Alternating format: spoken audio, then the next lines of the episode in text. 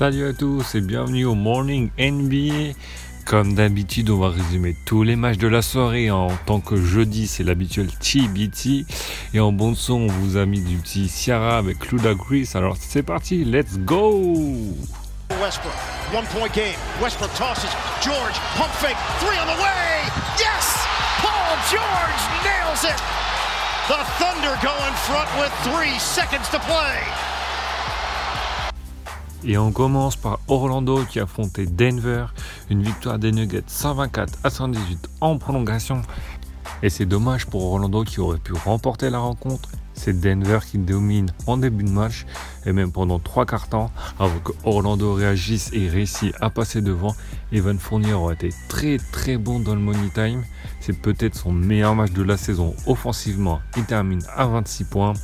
Mais en fin de match, alors qu'il n'y a que 3 points d'écart, il fait la passe à Aaron Gordon qui tente un 3 points très très compliqué. Finalement, à 6 secondes de la fin, c'est Tyrone Swartz qui pourra réussir à égaliser. Il met 17 points hier. Et en prolongation, Denver va tout simplement mettre Orlando au placard. Pas une franche réussite entre les deux équipes en overtime et avec un 12 à 6, les Nuggets réussissent à faire la différence. C'est Jamel Murray qui termine à 31 points et qui prend les tickets de Gary Harris, toujours blessé.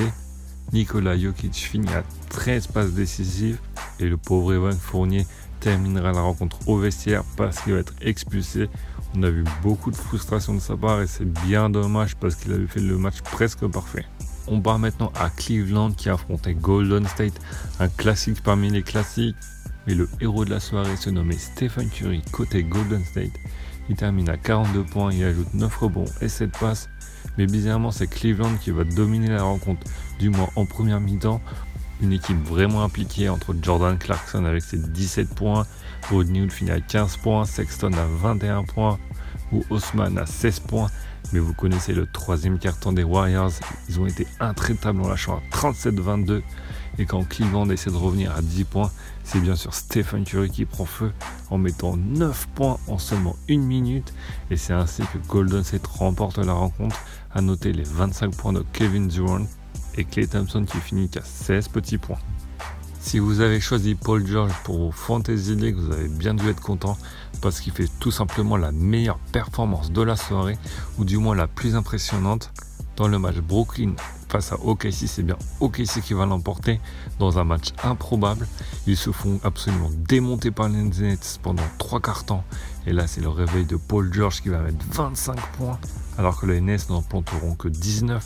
Et c'est vraiment un beau résultat de Paul George qui va tout faire les deux points, les trois points, les N1, des fautes même pas sifflées, et surtout un shoot de la gamme incroyable sur une grosse erreur défensive des Nets. C'est comme d'habitude avec Brooklyn, money time vraiment foiré d'Angelo Russell qui tente un 3 points au lieu d'user l'horloge en fin de match. Et OKC a le temps de mettre un petit système en place.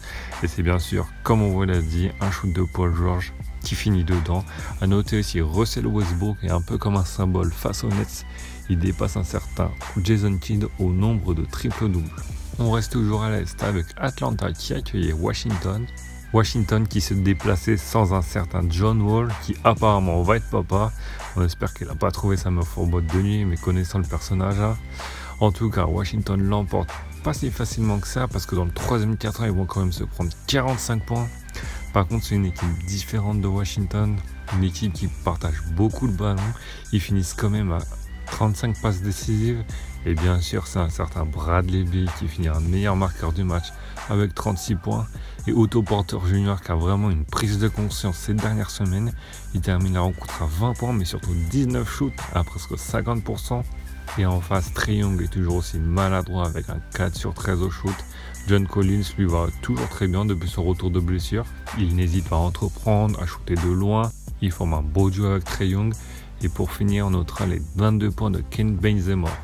On reste toujours à l'Est pour le match de la soirée, le gros match qui était diffusé sur Bing, mais surtout sur ESPN. C'est dire la grosse importance de l'affiche. Et c'est Toronto qui va gagner encore une fois à la maison et qui se rattrape de sa défaite contre Denver. Une victoire 113 à 102. Et alors qu'on attendait un gros Joel Embiid, il a vraiment déçu avec un 5 sur 17 au shoot. Il a paru frustré, il a raté beaucoup, beaucoup de shots. Et ça ne l'a pas empêché de lâcher beaucoup de passes d'ess à un certain JJ Reddy qui termine à 25 points. Jimmy Butler aurait été beaucoup trop seul malgré ses 38 points et ses 10 rebonds. C'est grâce à lui qu'il aura match pendant presque 4 quarts temps et en face c'est encore Kawhi Leonard qui est décidément très très fort quand c'est en antenne nationale. Il termine la rencontre à 36 points, mais le factory c'était Jonas Valanciunas qui a clairement dominé Joel Embiid. Il termine à 26 points et 8 rebonds. Il était physique, il n'a pas eu peur, surtout qu'il était pris 3 fautes d'entrée de jeu. Donc il est bien revenu dans le match mentalement et Toronto l'emporte assez facilement. On va se la jouer chauvin pour une fois parce qu'on passe au match entre Memphis et Los Angeles. Et c'était le grand retour d'un certain Joachim Noah qui a joué dès son premier match et son rôle est clair, hein. il sera le backup de Marc Gasol. Il jouera à peu près pendant 15-10 minutes. Il apportera sa défense, ses écrans et hier soir il termine à 4 points et 3 rebonds. Il met une petite claquette et il mettra même un shoot à l'extérieur de la raquette. L'occasion de sortir les petits guns et surtout de fêter la belle victoire contre les Clippers qui était quand même pas mal en ce moment. C'est bien sûr Mike Conley qui montre la lumière avec 22 points. Le rookie a été encore très très bon, Jared Jackson Jr. qui termine à 13 points, mais surtout qui met un shoot très important dans le corner. Par contre, on s'inquiète quand même pour Marc Gasol qui n'a pas été bon une fois de plus, du moins en attaque, avec un 1 sur 13 au shoot pour 4 points au final. Mais l'important c'est que Memphis l'emporte, encore une fois grâce à sa défense, notamment sur Tobias Harris. Le pauvre n'a pas vu le jour vu qu'il finit à 7 points, 2 sur 13. En tout cas, les Clippers face aux Grizzlies, ça reste un gros classique de la NBA. Ensuite, la Nouvelle-Orléans accueillait Dallas et malheureusement pour le spectacle et pour nous, Dennis Smith Jr. n'était pas là en raison d'une blessure et il n'y aura eu match que pendant un quart temps parce que lors du deuxième, Dallas va se prendre un 37 à 22. Anthony Davis fait absolument ce qu'il veut, tout comme Julius Randle, et que c'est compliqué de défendre sur deux monstres comme ça dans la raquette. Jules Ronder qui était encore titulaire à cause de l'absence de Mirotic et il montre vraiment de belles facultés depuis qu'il est titulaire. Et on voit clairement qu'il n'a pas d'ego car depuis le début de la saison il ne s'était pas plaint une fois. Et là il est intégré dans le 5, il est prêt, il est prêt mentalement, il joue vraiment comme un all-star car pour rappeler ses stats c'est quand même 19 points et 9 rebonds par match. Et on a hâte de voir ce que va faire Alvin Gentry quand Nicolas Mirotic reviendra dans le roster. On retourne à l'Est avec Milwaukee qui a affronté Détroit un match à domicile pour les Bucks qui ont étrié les pistons à l'image du match de Dallas. Au bout d'un quart temps, c'était terminé. Détroit qui s'est fait piéger, qui voulait jouer un match d'attaque. Les Bucks ont été surpuissants et là ils ont bien retrouvé leur jeu à 3 points en entendant 41. Janice n'a même pas eu à faire un gros match, il termine à 15 points. Leur meilleur marqueur se nomme Eric Bledsoe qui lui finit à 27 points. Ils ont fait tourner puisque tous les joueurs ont pu jouer. Et pour Détroit, il y a quand même une grosse classe d'écart entre les deux équipes. La stat de la soirée pour ce match, c'est quand même Détroit qui a shooté à 36,8%. On se dirige à Minnesota qui jouait contre Charlotte. Une victoire vraiment pas facile. Il a fallu trois temps avant que les Wolves se détachent au score. Et encore une fois, le salut est venu d'un certain Carl Anthony Towns. Le joueur n'est vraiment plus le même depuis qu'il n'y a plus Jimmy Butler. Il termine à 35 points et 12 rebonds. Et c'était enfin l'occasion de voir Andrew Wiggins mettre des paniers. 11 sur 19 au shoot. Faut le noter quand même parce qu'il est absolument catastrophique depuis le trade. Il shoot à 34%.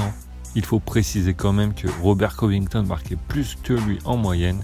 Et c'est donc une victoire où Kemba Walker n'a rien pu faire. Beaucoup trop maladroit à 3 points ou au shoot. C'est même pas lui qui finit meilleur marqueur connaît. Hornets, c'est Jeremy Lamb et Nicolas Batum avec 18 points chacun. Mais leur dernier carton est absolument foiré et c'est ainsi que Minnesota l'emporte sur le score de 121 à 104. Et on termine par Los Angeles qui recevait San Antonio.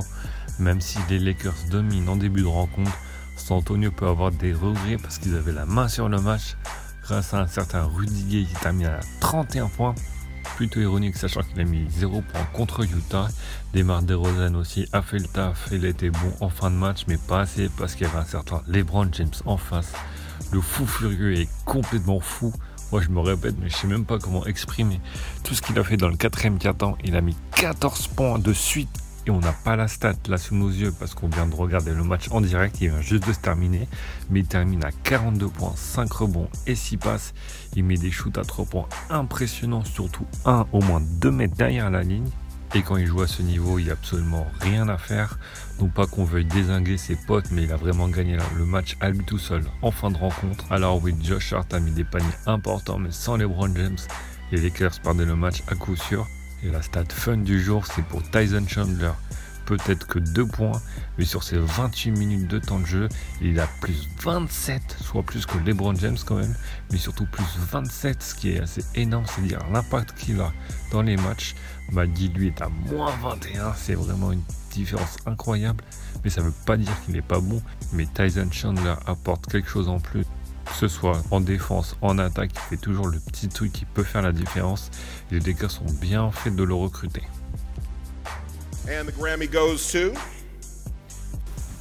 Paul George.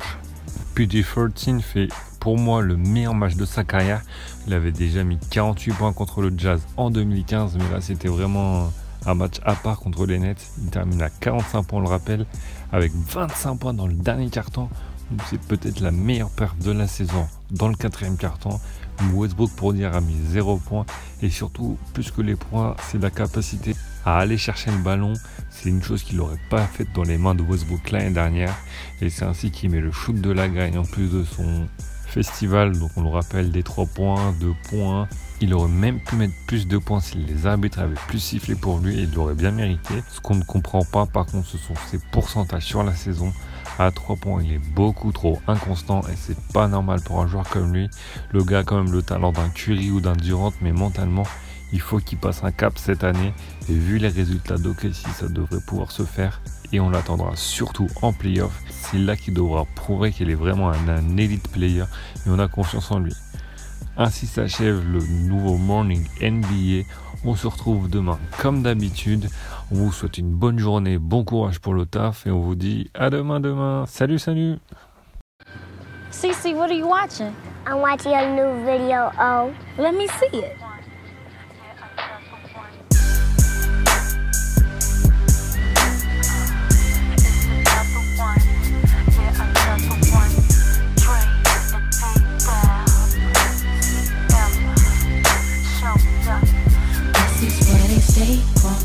It up, dubs on the Cadillac, white tees, Nikes. Gangsters don't know how to act. Adamsville, Bankhead,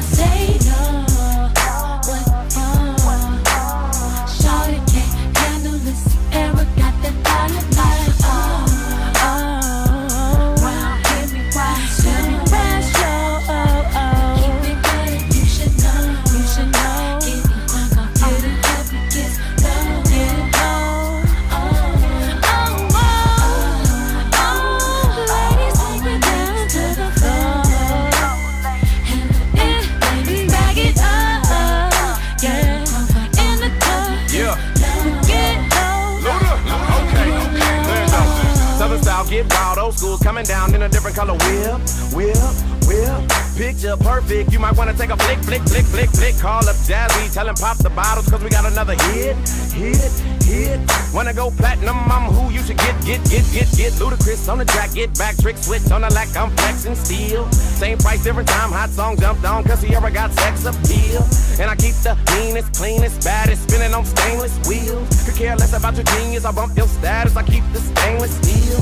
Trunk rattling, what's happening high? I don't even think I need the speed. Bass traveling, bass crackling high. Turn it up and make the speakers bleed. Dirty South, we ballin', dog. And never think about falling, dog. Ghetto harmonizing, surprising, running back cause the song is called.